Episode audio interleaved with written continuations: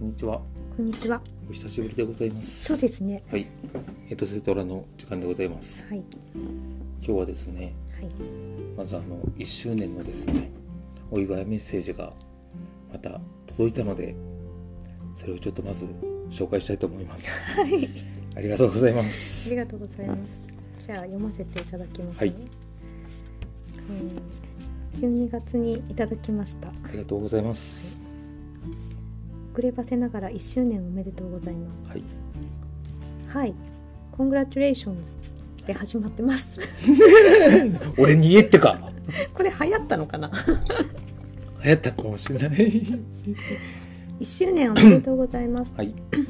でもう1ヶ月以上も前の話ですね何事も寝かせておく方が熟してうまくなるという先代の教えにのっとりお祝いの言葉も寝かせておくことに決めていましたというのは真っ赤な嘘でしてはい。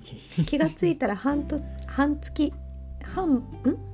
あ気がついたら一月半も過ぎていましたはい。本当にごめんなさい大丈夫です。そして1周年おめでとう思い起こせばこの一月半仕事のこと子供の学校のことなどなど、えー私の精神面は荒れに荒れていましたその荒れようと言ったら北斎か恵みかっていうぐらいの荒れっぷりですどういうこと？葛飾北斎のえあの絵画をイメえ。ージ。されてるんじゃないはいはいはい。そんなこんなで私のスポーツジムジョイフィットでのランニングエトセトラを聞くという素敵ライフワークがすっかりおざなりになってしまいましたはい。はいすべて言い訳です、はい。もう12月忘年会シーズンを迎えるにあたり脂肪燃焼は欠かせませんよねはい。ってことで焦ってジョイフィットへ駆け込みはい。イヤホンを耳にぐりぐり差し込み聞いたエトセトラ1周年記念放送はい。何ですか？はい。何ですか？何ですか？はい。私の名前が出てきたじゃないですかはい。メインパーソナリティのお二人を差し置いて堂々の人気1位じゃないですかはい。私山形の人気者じゃないですかそうか？多少課題解釈が混ざっているかもしれませんがおおむねそういう内容だったよねはい。お二人のゆるふわトークが世界中で愛されていることエトセトラファンの一人として本当に嬉しく思います。はい。そして私のあのどうでもいいドラマ愛を楽しんであ楽しんで聞いてくれた方がいること。感激で言葉も出ません、はい。まだまだ続くであろうエトセトラの時間。そのうちしれっとレギュラーメンバーになってやろうかな。ペンネームめぐみさんからいただきました。あああ、ありがとうございます。ありがとうございます。りがとうございます何ですか？何ですか？何何ですか？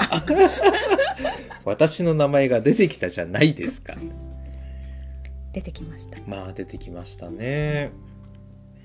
いやまあ内容もそうだけどテンションだよね。うん。このめぐみさんのね。ちょっとね最近出てもらってないんで、えうん。2020年にはもうちょっとあの出演してほしいなと思ってるんだけどまあ文章読む限りでちょっとププライベートが大変そうだからちょっと。大丈夫ですもう落ち着きましたあ、そうです。あの、ちょっと、プライベート落ち着いてから、あのね、あの、来ていただけたらいいかなとは思うけど、ねまあ、そうね。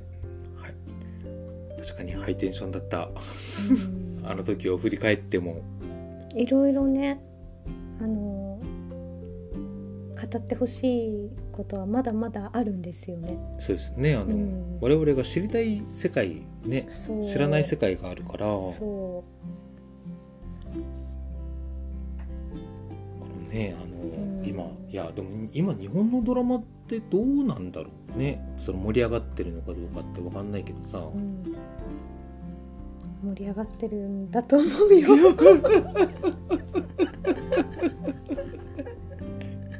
ちょっとっていう声が聞こえてきそう。ますよっていう、でもあんやっぱあの時代のテンションまあドラマだけじゃないけどやっぱあの時代のテンションのねものっていいからさ、うん、この冷えた時代にねやっぱり。じ冷えた時代に？ってゃあ冷えた季節に、冷えてね。ああ、えー季節にね。季節にね。やっぱりこのね、あのちょっとあ、えー熱くなれるものをまた教えていただけたらと、うん。うん、ね。なんかなんかめぐみさんらしいよねこのあのなんだろう。うんなんか勘違いっていう言葉が出てきて出てきたけどこれはちょっとあの置いといてなんかね、この、うん、メンバーあメインパーソナリティのお二人を差し置いて堂々の1位。うんそうか。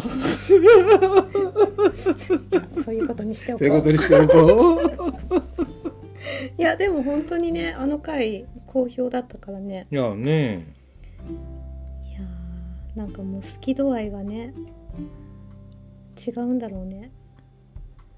いやだから俺もジャンルを限定したらあるよやっぱり。うんわかるよ、あるよ。うん、私もあるよあるの？あるある。うんある。本当？じある、ゃあ今度ねぜひともあきちゃんのねなんかそういう、あのうん。俺がもういいんじゃない？って、うん。あの言うようなね、うん、私今毎日欠かさず見てる人がいるからね。人？うん。人。有名な人？有名な人。でも俺は知ってる？知ってる。うんなんかだからハマるとハマるんだけど、うん。私あんまり長く続かないんだよね。あ秋っぽい。そうそうそう。ものすごい飽き性だから、とうん。うん。すぐ飽きちゃう。でもあの中には飽きないものもありますから、あありますかうん。というわけでらはい。あのめぐみさんを含め今回メッセージをいただいた方にははい。あのガジオプロジェクト特製のあはいオリジナルのオリジナルの。素敵な商品をはい。プレゼントしたいと思いますので楽しみに待っててください。待っててください、はい。ありがとうございます皆さん。はい、というわけで、はい。はい、今日は、えー、12月もう後半になってきましたが、はい。えーもうちょっとでクリスマスはい。というところで、はい。はい、今日のお題は何でしょうか？サンタクロースは本当にいるのか？嘘。え聞いてないんですけど。あそういるでしょ？いないでしょ。いるでしょ。嘘つくの？あきちゃんまでが。いやいや嘘とかじゃなくているでしょ。どこに？どこに？どこに？いや結構普通にあのみんなの家にいるよ。家嘘庭に。うん。いるいる。サンタクロース、うん。まあいるというか来るのかな？来るのかな、うん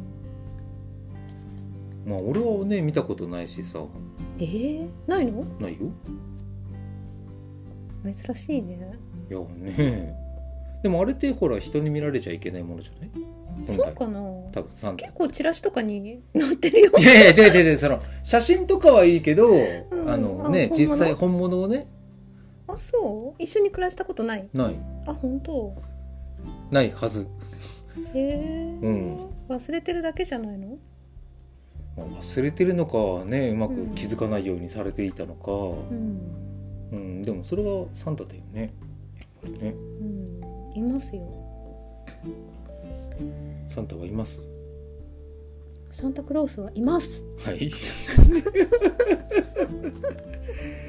じゃなくて。じゃなくてまあでもこれはこれでちょっとねあの、うん。ぜひともあの大人が真面目に討論してほしい議題だけど、まあ、それとは別にまああの年末だったらねやっぱりあの各いろんなところでやっぱりねあの賞をねやっぱり、うん。うん、流行語大賞とかねはい。そういうことやってるから対象ね。大賞ね、うん。うん。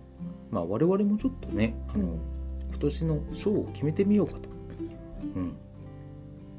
でまあジャンルがいっぱいあるから、はい。うん、まあとりあえず映画にしてみよううんという話になりましてはい、あの2019年のうん、ガジオアワード、ガジオアワード。はい、映画編。おお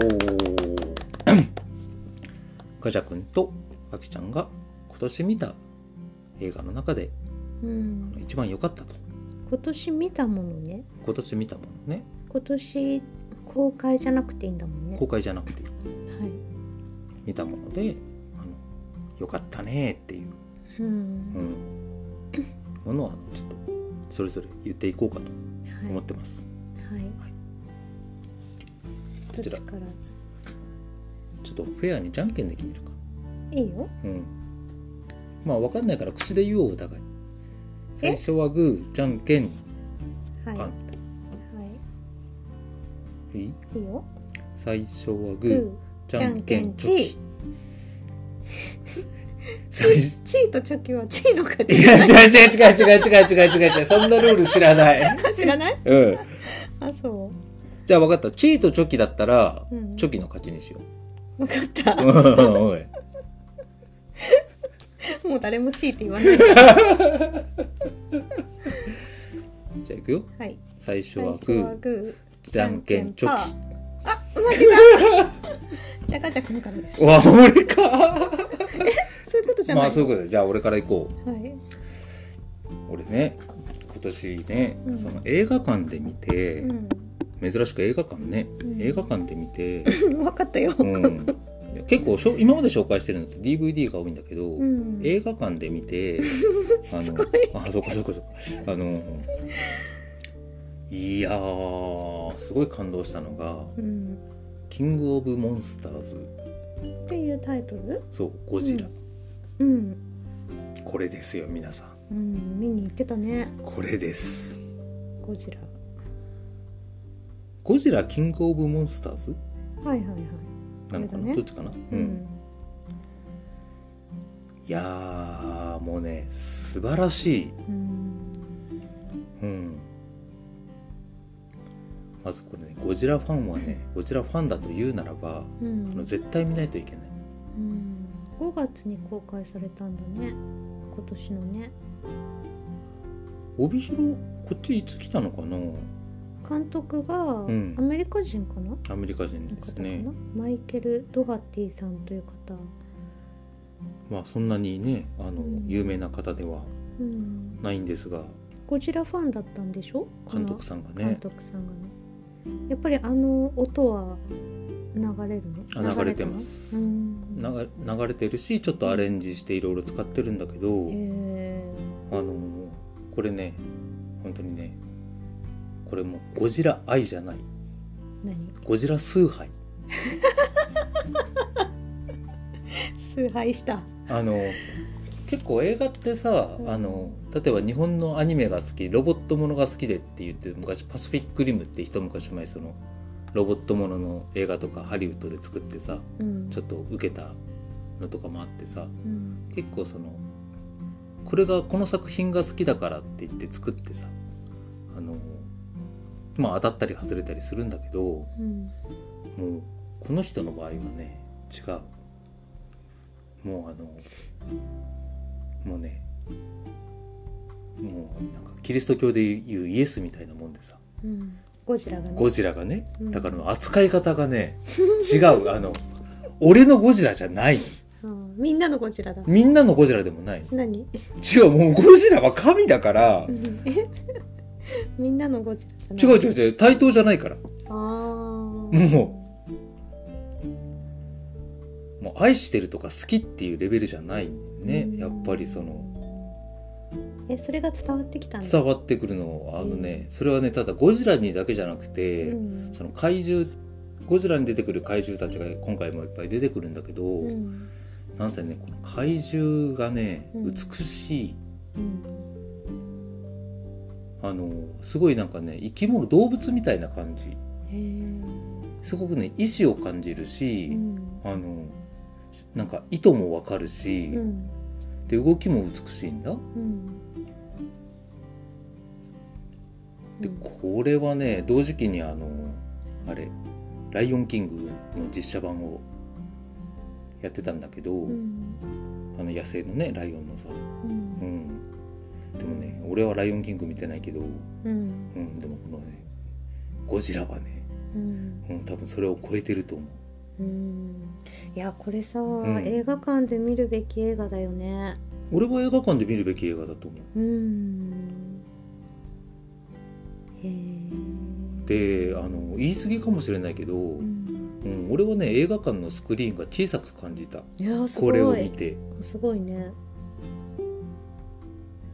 ここまで来たかっていう感じ。なんかその、と SF でこのね。うん。あのうん。まあ今 CG なんて言い方しないんだろうけどもっとね。うん。うん。もう怪獣が全て美しいで大抵こういうのってそのこういう作り物のところが目につくんだけど、うん。あの人間ドラマいらないもんこのこの映画。逆に役者がうざい。人がいらない。うん。人も出てくるの？あもちろんもちろん。そのゴジラに関わるうん。人たちがたくさん出てきてさ、うん。ハリウッドらしいその家族愛とかも当然か描かれるんだけど、うん。いらないいらないいらないいらない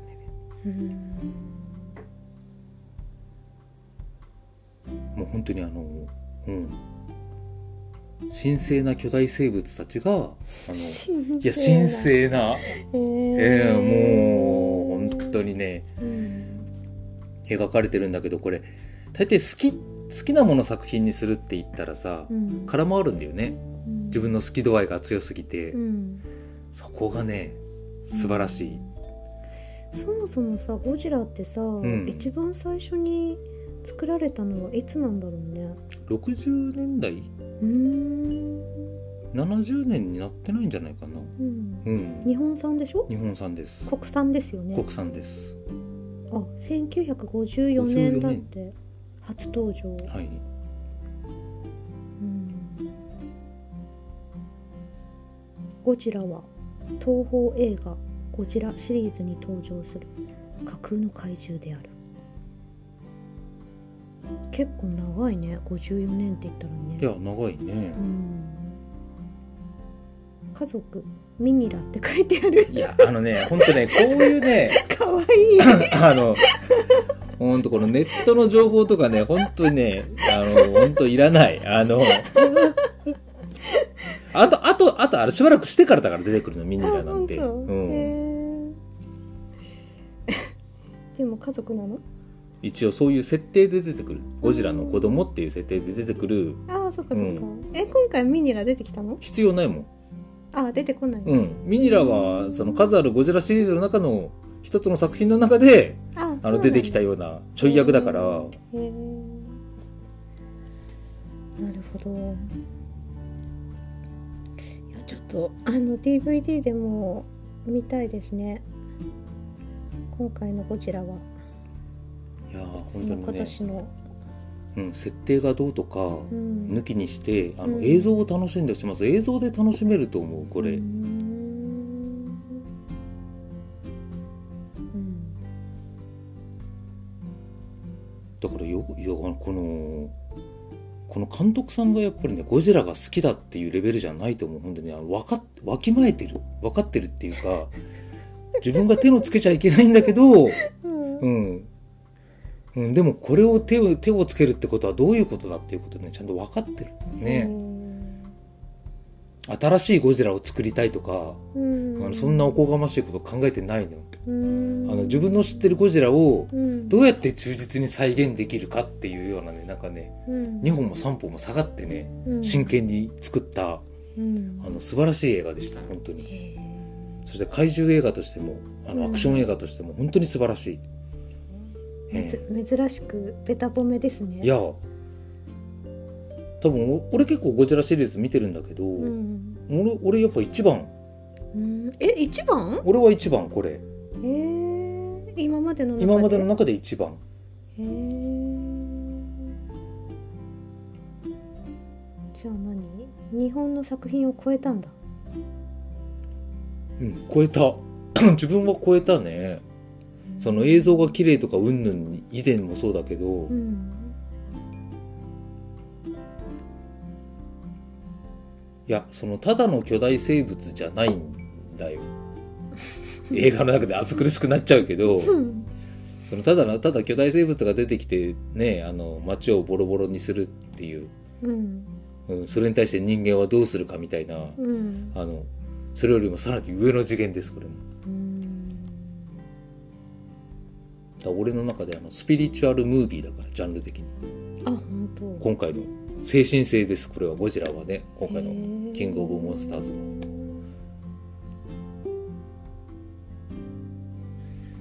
そうですか。えみたいね。えいやあのちょっとね見てほしい、ぜひとも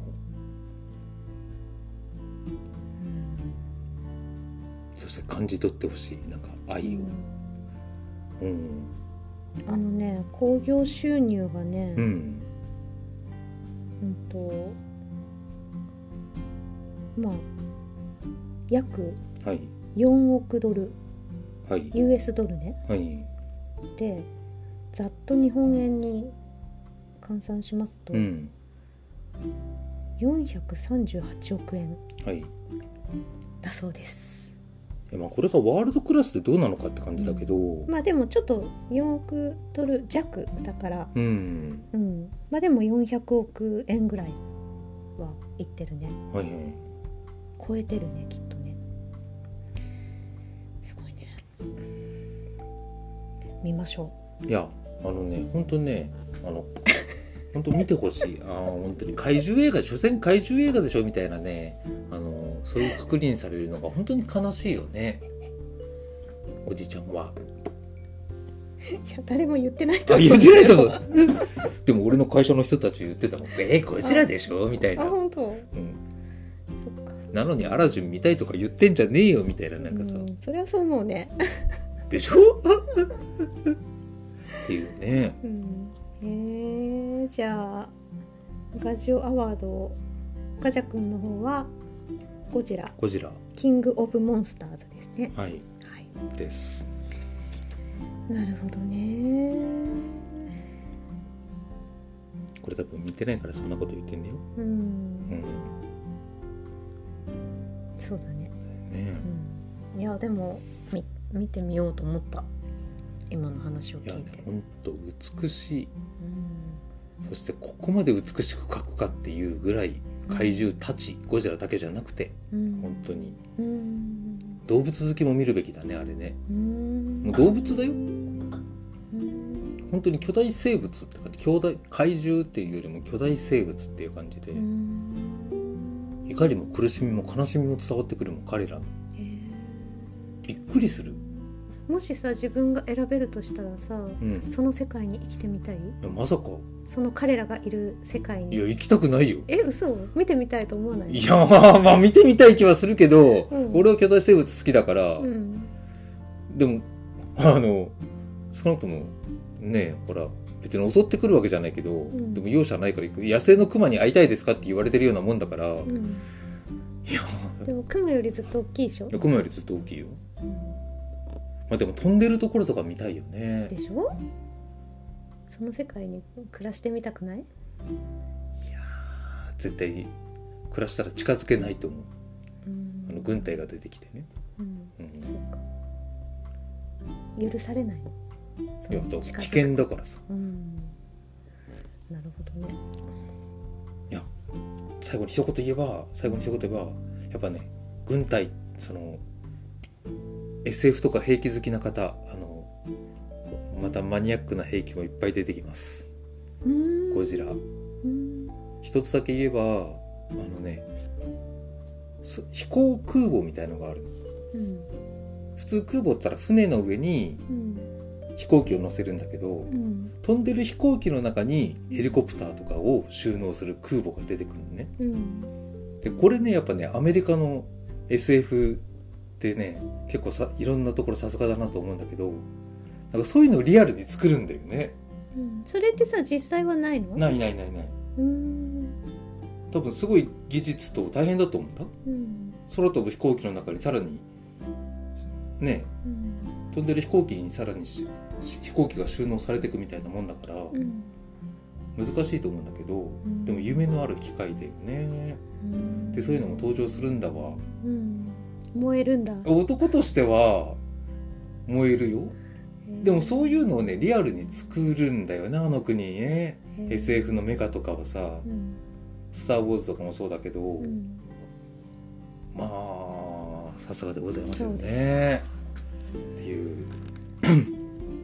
素晴らしい。うん。はい。見てみます。ちょっと見てみてくださいぜひとも、はい。うん、長くなるからいいよ俺は。こんな感じだけど、あきちゃんの方はどうだ？い私はね、はい。あんまり映画館で見なかったんだけどさうんとまあ DVD を結構見て、うん。まあちょっと衝撃作はい。だったのがはい。一本ありまして、はい。えっ、とね公開はね2年前なんだ？うん。2017年。うん彼女がその名を知らない鳥たち。でなんでこれ見たかっていうと、うん。あの白石和也監督の作品をあの見てたんだよね、うん。何本か見てまあ白石監督面白いなと思っうて、ん。あのいろいろ見たんだけどまあこの通称「蚊の鳥」はい。と、言われているらしいんですけど、彼女がその名を知らない鳥たちはい。これ、まあ、原作が小説であって、はい。それの映画化なんだけどさ、うん。えー蒼井優はい。と阿部サダヲはい。ダブル主演。はい。で何かっていうと、はい。まあダメな女とダメな男のはい。あの物語なんだよね。まあ俺もこれねあきちゃんにね勧められてあの後から見て、はい、どうでした？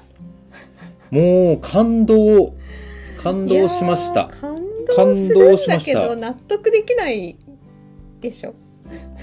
でねあので俺はね納得した。そうなんだよね。そう俺はね納得したまあちょっとそのざっくり話をすると、うん。まあ蒼井優演じるあの十和子っていう女性がね、まあ主人公で、うん。あのいろいろこう痛々しい女性なんだよね。うん。で過去にもいろいろあってで過去の男性を引きずりながら、うん。安倍貞を演じるあの人事はい。さんと、まあ、一緒に生活をしている。うん。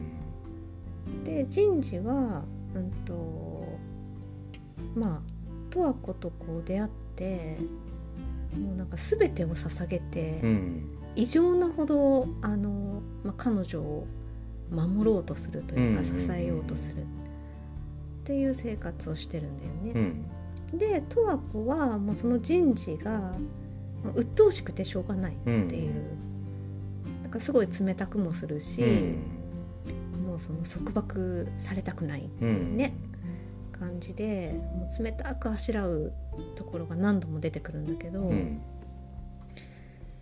でまあ2人の過去に秘密があってで最後の最後でその人事がねまあ思わぬ行動に出るうんんだけどその男心があの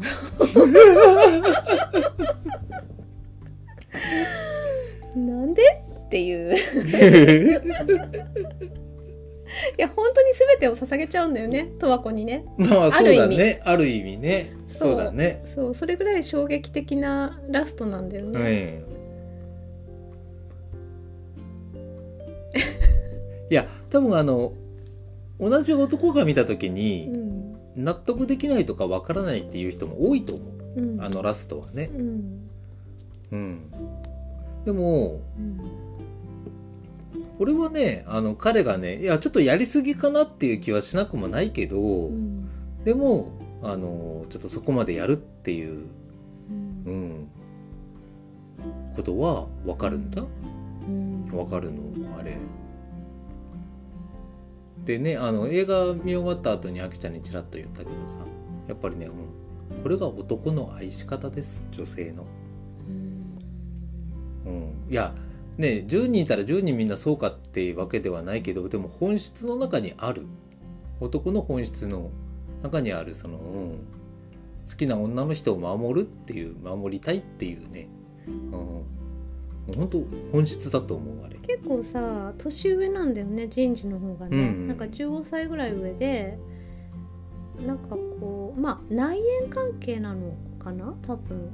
あの名字がそれぞれ違ったから、うん。あの内縁の夫妻って感じなんだと思うんだけどなんかこうまあ旦那さんというよりはお父さんとかお兄さん的なさうんうんこう守り方もちょっと見えるし、うんうん。なんかその保護者のようなさ、うんうん。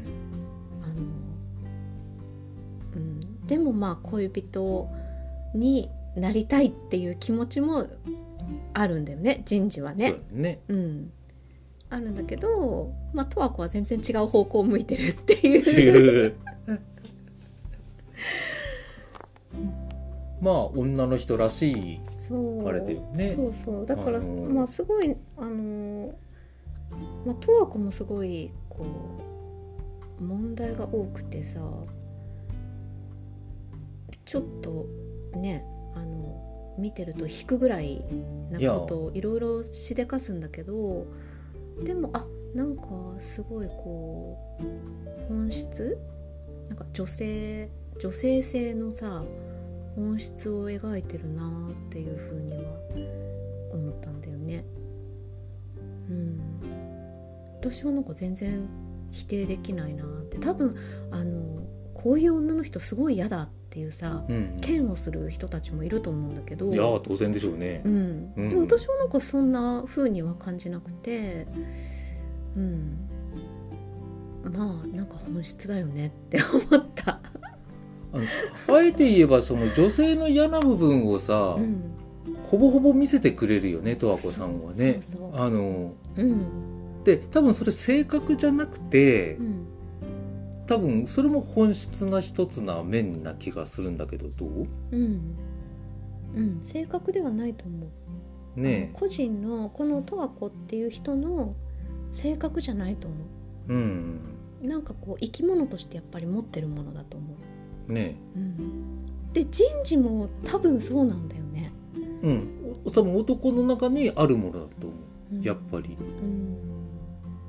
だから客観的に見たらすごいひどい女の人でね十和子さんね。うん。もう女性としてもだらしないし、うん。ね、クレーマー的なところもあるしさ一般社会から見ても、うん。うん、採用ね。うん。社会ね会社に採用されないような、うん。そういうね対応とかさ、うん。ね、わがままとかするしさ、ううん。ん、でもね惚れちゃったら関係ないのね男もね。うん。彼女が何をしようが関係ないんですわ、うん。うん。まあ、それ女の人が男の人に惚れるのも一緒かもしれないけど、うん。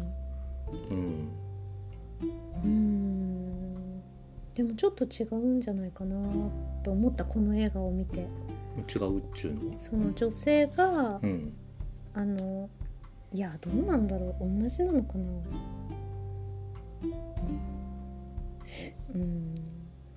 わかんないな。なんか人事のさ、うん。その愛し方ってさやっぱり女の人がああいう愛し方するかなって考えた時に、うんうん。いないとは言わないけど、うん。ものすごい少ないと思うんだよね。ああいう愛し方する人って？まあ尽くすって感じかい？人事君うん。まあすごい尽くす尽くしきるよね。尽くしきるね。うん。でもなんか女の人ってさあの尽くし尽くしてる自分が好きなんだと思うんだ、うんうん。でそこって結構違うと思うんだよね。まあそうだね。男とのね。そう女の人って結局じ自分だから。ここカットでお願いします。ここはカットでお願いします。結局自分が好きなんだよねきっと。尽くしてる自分が好きなんじゃないかなって。あただその人事を見た時に、うん。そうじゃないからさ。自分のためっていうのがさなんか一個もないように見えたんだよね。うんうんうんそう安倍さんがあの汚いんだけどかっこいい。いやー本当にさだからうん安倍さんもねあの蒼井優ちゃんも、うんあのね結構ねあのどちらかといえば不快感を覚える映画だと思う。うんうん、なんかきね。うん。綺麗か汚いかといえば汚い映画だから、うん。男も女も。うん。うん。まあそれゆえの最後の爽快感ってすごいなとも思うんだけどうん。でもちょっと言えばね。うん。あこれだから見終わった後にさうん。あの劇場予告みたいなのでさうん。これあだからタイトルテロップにもねキャッチコピーにも感動した。久方ぶりに感動した。だけどうん。この映画のキャッチコピー。うん。うん。ちょっとよくあんまりしっかり覚えてないけどさこれが本当に愛と呼べるかみたいななんか。うんうんうん。あった。なったよね、うん。いや上手だな。ぁあなたはこれを愛と呼べるかだったと思だったのうね、うん。ともう一文あったのも好きだったんだけど、うん。でもあその問いに答える俺の答えは、うん。これは愛じゃないですから、愛じゃない。愛じゃない。うん。と思う。偉そうなことを言うけれど。明確なんだね。愛じゃないべ。うん。私もそう思う。私もうん。これを愛と呼べるかって聞かれたら、うん。呼べませんって言う、珍しいね。なんかそれ、うん。なんかちょっと。うん、それはあのうん、うん、えじゃあ俺から答え言っていい？いいよ。これはね恋です そういうこと？そういうこと。あいやちょっとねあのそんな大した恋愛経験もなくさー、うん、ねあれだけどさ、うん、いやそんなことない。あそんなことないんですか？ガジ君の恋愛遍歴たるやん。いやもうすごいよね本当にね、100ページじゃ収まりき収らない。まりきらない。ここもカットでお願いします。いや多分さ あのだあのさっき男これが男の愛し方だってちょっとかっこいいこと言ったけどでもねあの恋する人間のやり方だと思うねやっぱりね。人事君のね。うん。多分やっぱあのうん十和子に尽くすことで自分を満たすっていうさうん。あの部分。うん。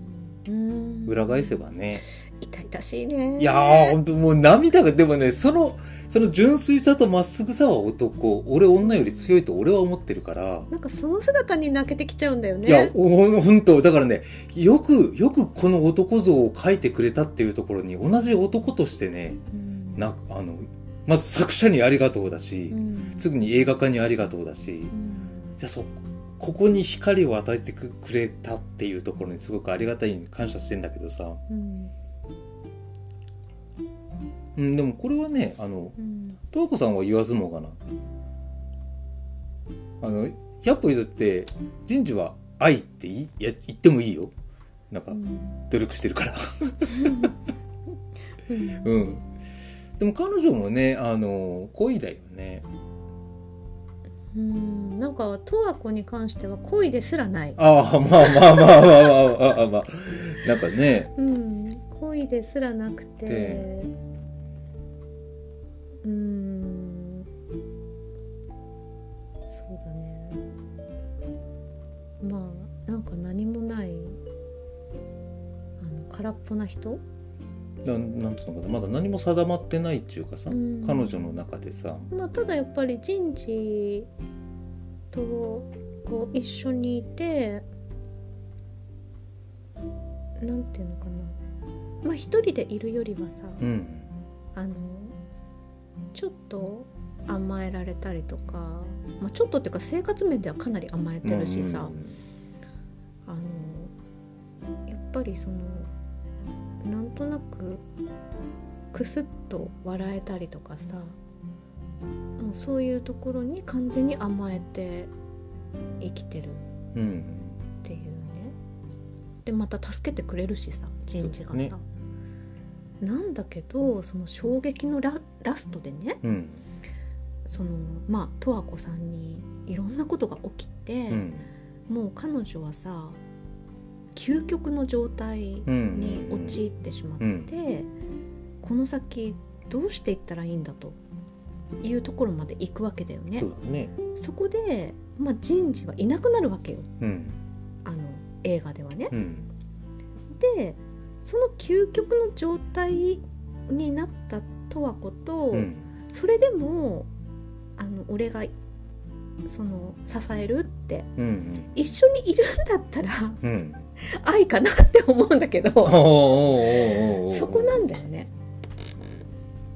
いなくなるんかいって いうさ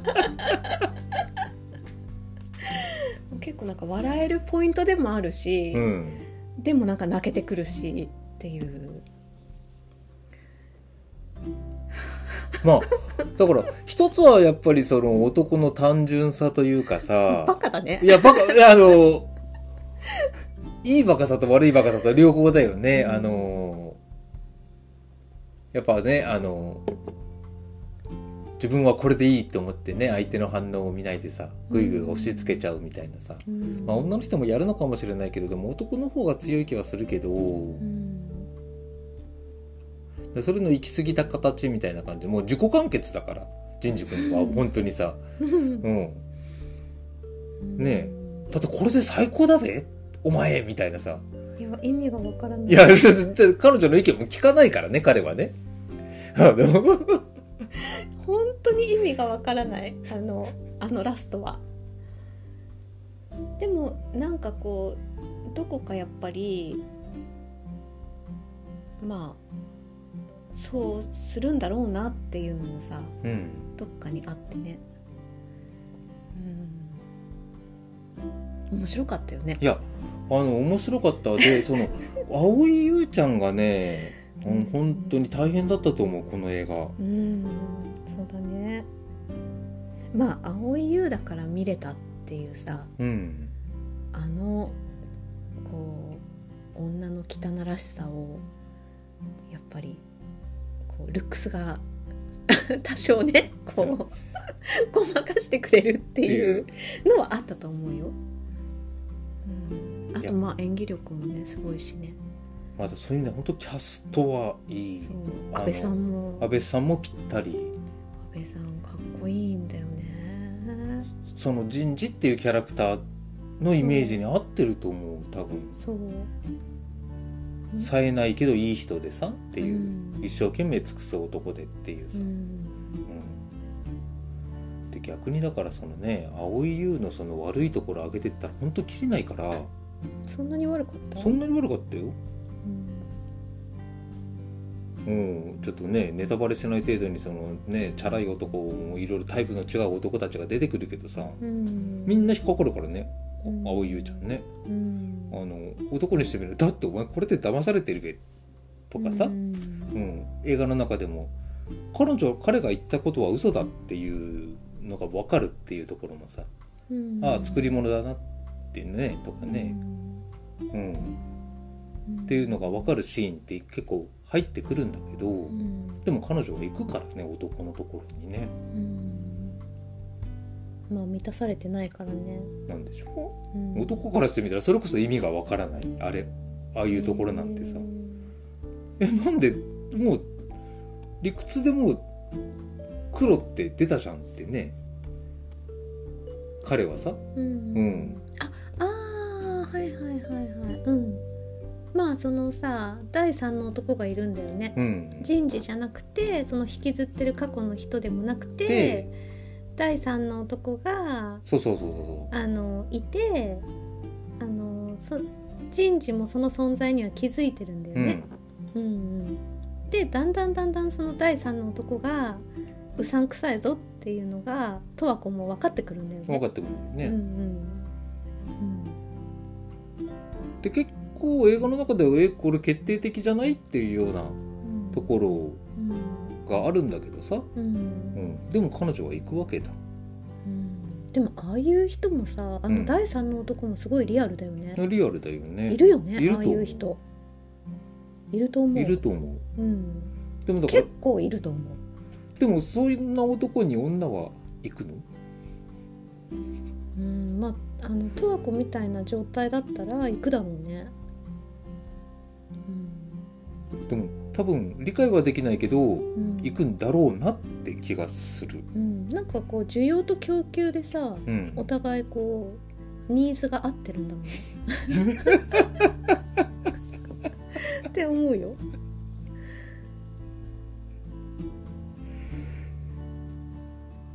いやだからあのなんだろうねこのうん。まあだからさよくある話っちゃよくある話だと思うんだ。うんその過去を引きずってるのもそうだし、うん人事みたいなさうん。あの人事と十和子、うん。そのなんかこう男性ね人事がすごいこう尽くして尽くしてさ守らなきゃって思っうて、ん。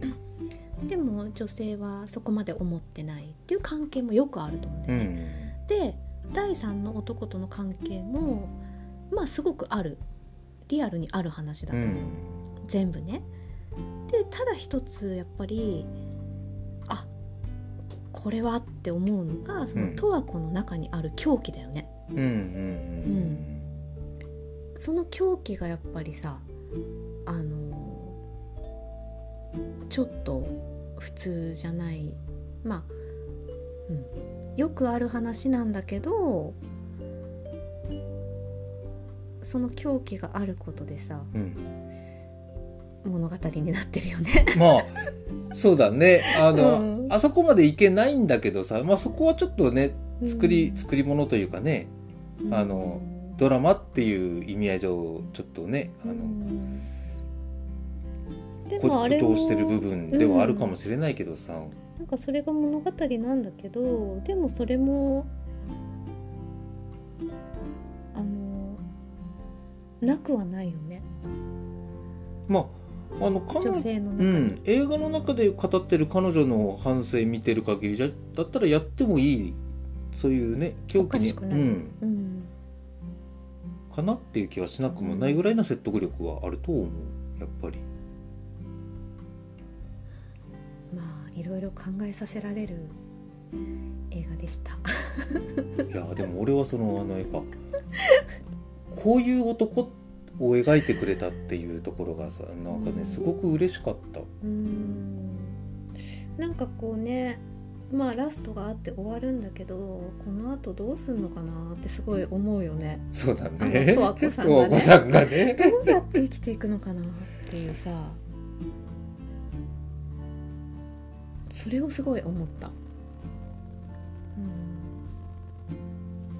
うん。なんか人知が変わらずにいてくれたらさ、うん。なんとかなる気がしなくもないうんうんただもう彼はいなくなってしまうんで。うん。いや本当にねあのこっからだろうっていうね見てたらさやっと二人の関係が始まるんじゃないの？人事みたいなさ。そう。ね。えだって今までねあの後ろを向いてた彼女が、まあお前の顔を向いてくれたんだよって今、うん。一瞬ね。ねまあいやそんな寂しいこと言うなよあの。でもねあのやっとこっち向いてくれたの。さね、もうだから本当にさ男から言えばさもう嬉しすぎてね我を忘れてんだよ。あの男舞い上がりすぎなんだよ。だから。舞い上がった末のあの行動暴暴挙というかあのさいやだからそそういうそういう部分もなんか分からなくもないっていうかなんかさうん。よかったね人事ってなりながらもあのなんかあのうん。うん。いやだから偉そうなこと言えばさあのなんかうんあまり使いたくないけど幼稚というかさうん。人事が？2人とも。ああまあうんそうだね。すごい幼稚だと思ねううん。なんか年はお互い重ねてるけどさ、うん。そのなんその未成熟な部分っていうかさうん。があってさ、うん。で多分あれも現代日本をちゃんと表してんだと思う。うん。なるほだからあの前回の怒りもそうだったしどうん。今回のねうん。あの彼女ん？その鳥のかの鳥。彼女がその名を知らない鳥たち。鳥たちの作者もそうだけど、うん。そういう意味ではねいやに見てるんだと思うだから日本の作家さんすごいなと思った。うん。すごいよね。私は原作は読んでないんだけど、うん。あの原作を読んだ人たちの感想をちょっと見たんだよね。そしたらさもうさなんか映画以上に、うん。まあ、特にその作品の前半部分って、うん。あの十和子と人事の、うん。こうものすごい汚くて、うんうんあのまあ下下品というかあのそういう生活の状況が淡々と描かれるんだって描かれていてうん。もうなんか何人かのさ、うん。人がさ同じような感想を書いてて、うん。もうあまりにその、まあ、暗くて汚くて。あの読んでいられないようなその生活ぶりで、もういつやめようかいつやめようかって思いながら読みましたって書いてあってさ。ちょっと興味をそそられたんだけど。そういう作品らしいけどね。まあだから見た人がねどう捉えるかわかんないけど自分の場合は、うんその対比がすごかったよね。この不快感の後の爽快感のね。うん。こんなこれだけのギャップのある映画っていうのは自分が見たことがなかった。うん。最初は正直不快感。うん。うん。そうだね。やっぱり気持ちのいいものをグロテスクとかじゃなくてね。うんうん。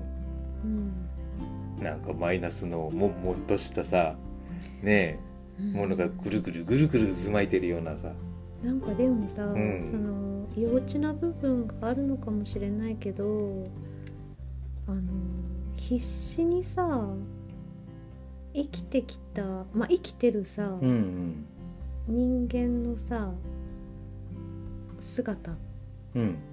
ていうあのなんて言うんだそのさまあできれば見たくないうんうん目を背けたくなるようなことかもしれないんだけどなんかそういうものを見せつけられるよね、いやねうん、でもなんか必死に生きていて、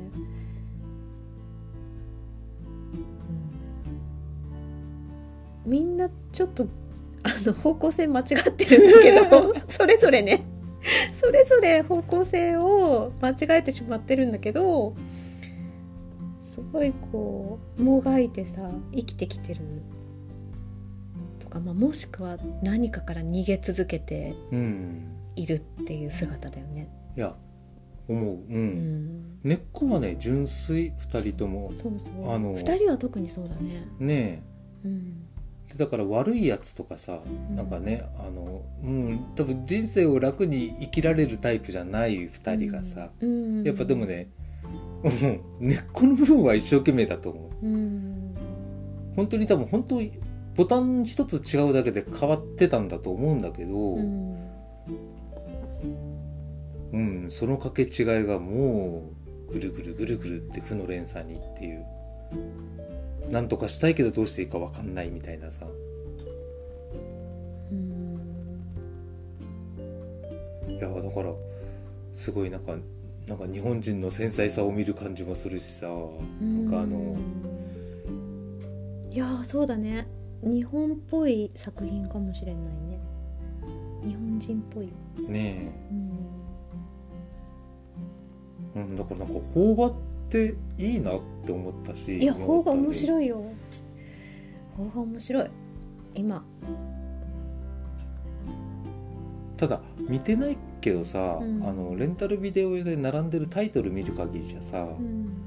やっぱさあの今そういうものが受けるからやってるのかどうか知らないけどうん。本当に怒りとかさ今回の「蚊の鳥」みたいな、どちらかといえばそのなんかドロドロの中の純粋さみたいなさうん。あがきたいんだあの助かりたいんだけど助かれないみたいな。うん。昔はあの例えばその悪い権力者とかがいてさ。うん。でそれに苦しめられた民衆がどうするかみたいなさ。うん。またそういう大きい図式で似たようなことやってたけどうん。今もっとなんかもう個人のうん。個々人のって言ったらいいのかね。うん。ところでさうん。あのどうしていいかわからない閉塞感の中で苦しんでもがいてっていううん。ものが多いような気がするタイトル見てたらねうんそうかもねでなんでそういう傾向ばっかりっていや片方ですごくなんかコメディみたいなとかあるけどさうんねまただなんか両極端っていうかさうんうんうん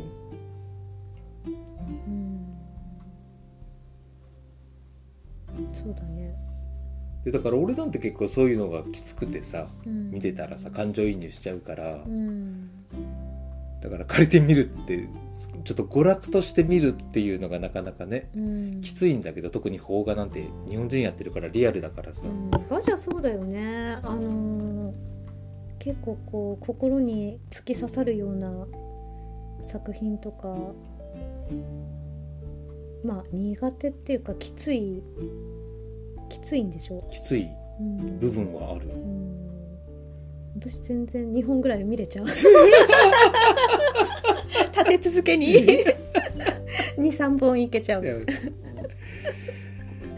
と入っちゃう部分ってなんかね入っちゃうんだ。どっかで入っちゃう部分ってあるのかもしれないし。う、ん。うん、それが例えば映画の中のキャラクターであったりそれを書いた原作者とかさ下手すりゃさうん。これ書いてる人ってこうだったんじゃね？えみたいな例えばさうん。勝手に推測するとかさ、うん。うん。共感体質なんだよね。うん、共感力が高いというか、うん、私すごい低いからさ共感力、いや多分いやあのイメージ湧くところでは共感できると思うよ。うん、多少はね。ねえまあでもその中でも今回のその鹿野鳥さんのねやっぱり人間人間観察というか人間描写のうん。う、ん凄さっていうか。うん、いや本当にねなんかまあそのね過去の人とのさあの暴力も出てくるし、うん。あの、うん、支配されある意味ね、うん。支配されてしまったところも出てくるし、うん、いろんななんかテーマがこう凝縮されてる映画でしたね。いやうん。なんかドロドロしてるんだけど見てほしい。なんかこう見た見方もさすごい人それぞれになると思う、ーうんなると思う。うん、で解釈も人それぞれになると思うし、うん。うん。まあ、好き嫌いも分かれるかもしれないけど、うん、私あの安倍さん好きだからさ、うん。安倍貞夫で結構映画見てるんだけど、うん。まあ、今回の人事はもう忘れられないね。なんかこうすごいたくさん出てるけどね、うん。映画とかドラマとか、うん、そこも衝撃でした。いやーもう俺も人事くんだよね。もう人事の映画だよね やっぱりね。人事の映画だね。本当にさ。うん。いやあのうん本当になんかこういう男像を描いてくれたってのが本当嬉しかった。本当にね嬉しかったです俺は。これは。嬉しかった。そっか。うんうん。気抜いたら泣くかもしれなかったもん俺もでもうんこの映画見終わった後ね、うん。あーでもなんかこういう人に愛されたいなっていう女性はいるかもしれないよ。えあきちゃんは？あきちゃんはね どう？いやなんか友達でいたい。もし人事と出会い出会ったらあの飲み友達でいたい。あの相談に乗ってあげたい。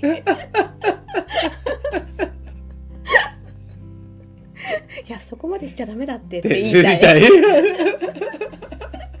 やりすぎなんだってって。いやでも今の世代の若い今の若い子たちって分かんないけどさ、うん、でも30代40代ぐらいまでの男って多分まだああいう人事の空気感あると思う、そうだね。多分。うん。ああいう尽くし方というか愛し方するっていう、ううん。やると思う、うん。いやかっこいいと思うよ。あのかっこよかった。うん。友達でいたいけど。確かにかっこよかったです話もね聞かないで動くけどさ。うん自分がいいと思ったことをさ。うん。率先して。うん。もうちょっとね機会があったらぜひ。い